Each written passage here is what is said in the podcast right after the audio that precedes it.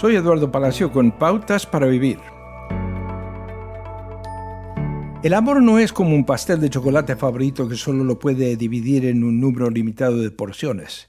Cuando tiene un segundo hijo, usted siente que su amor se multiplica en lugar de dividirse.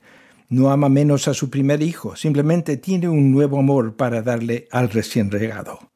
Liberarnos de nuestra visión del amor como una mercancía es útil cuando los celos entran en nuestras relaciones de amistad con otros adultos. En una ocasión, una mujer llamada Daphne se sintió celosa cuando su amiga Carrie fue a cenar con otra amiga y no la invitó. Daphne sentía que no estaba recibiendo tanto pastel en su condición de mejor amiga de Carrie.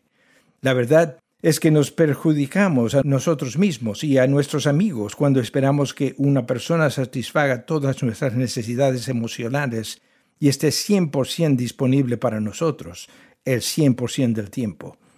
Jesús viajaba con doce amigos casi constantemente y discutían entre ellos sobre su estatus con él. Jesús se relacionó con ellos en diferentes maneras porque eran individuos únicos.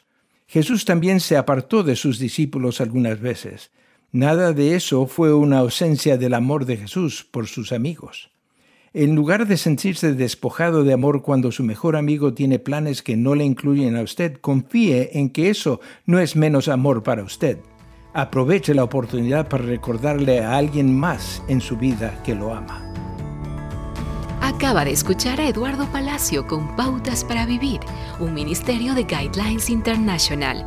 Permita que esta estación de radio sepa cómo el programa le ha ayudado. Acompáñenos en la próxima emisión de Pautas para Vivir.